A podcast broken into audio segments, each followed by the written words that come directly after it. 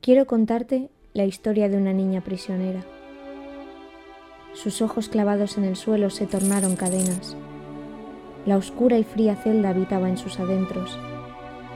El miedo, el guardián que la custodiaba día y noche.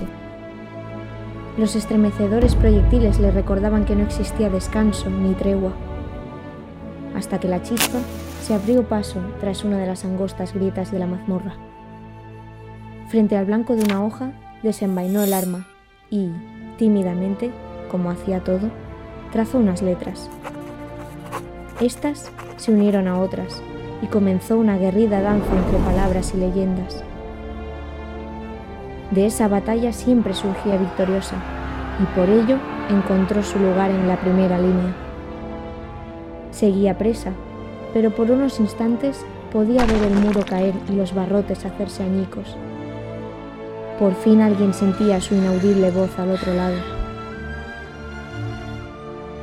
Dos siluetas recortadas por el ignio fulgor la acompañaron más allá, a los confines de cada cruzada, a la retaguardia que ponía punto y final.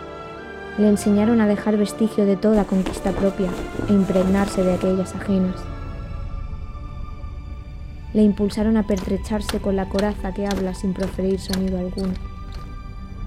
Esa armadura que le ayudaron a formar la salvó de cada estocada.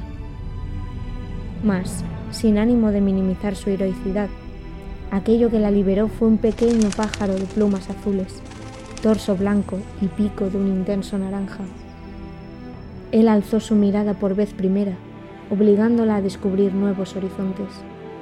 Hasta ese día, la guerra había sido el centro de su vida, pero ahora debía enfrentarse a algo más feroz e implacable que el papel, la realidad. Y por extraño que se le antojara, su obstinado centinela se ausentó por unos momentos.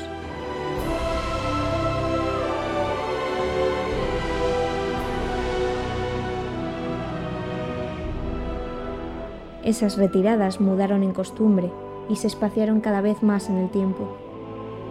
La niña creció, ganando cientos de asaltos en fantasía y en verdad. Creyó en un ejército que quiso entenderla y quedarse. Y aunque llegó a romperse en otras mil ofensivas, incluso a manos de la traición, ninguna herida fue lo suficientemente poderosa como para retenerla de nuevo. Había aprendido a corazar bien su pecho y cabeza. La ficción la mantuvo a flote y la ayudó a sobrevivir.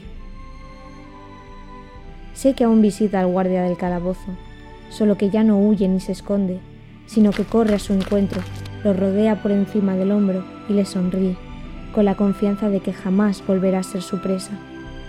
Lo sé, porque conozco la caída, pero no la derrota. Esta es mi historia.